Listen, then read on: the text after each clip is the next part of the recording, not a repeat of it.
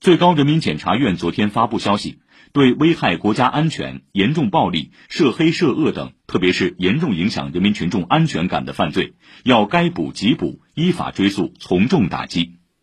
河北省唐山市昨天发布公告，自六月十二号起，唐山在全市开展夏季社会治安整治“雷霆风暴”专项行动。针对“雷霆风暴”行动举报电话原号码存在无法接通的情况，专项行动办公室昨晚也更新了举报电话。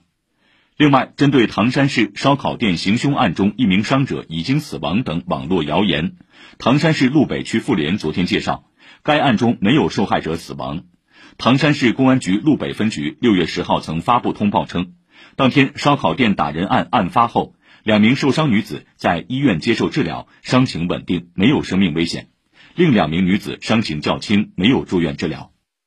三言两语，晨间快评。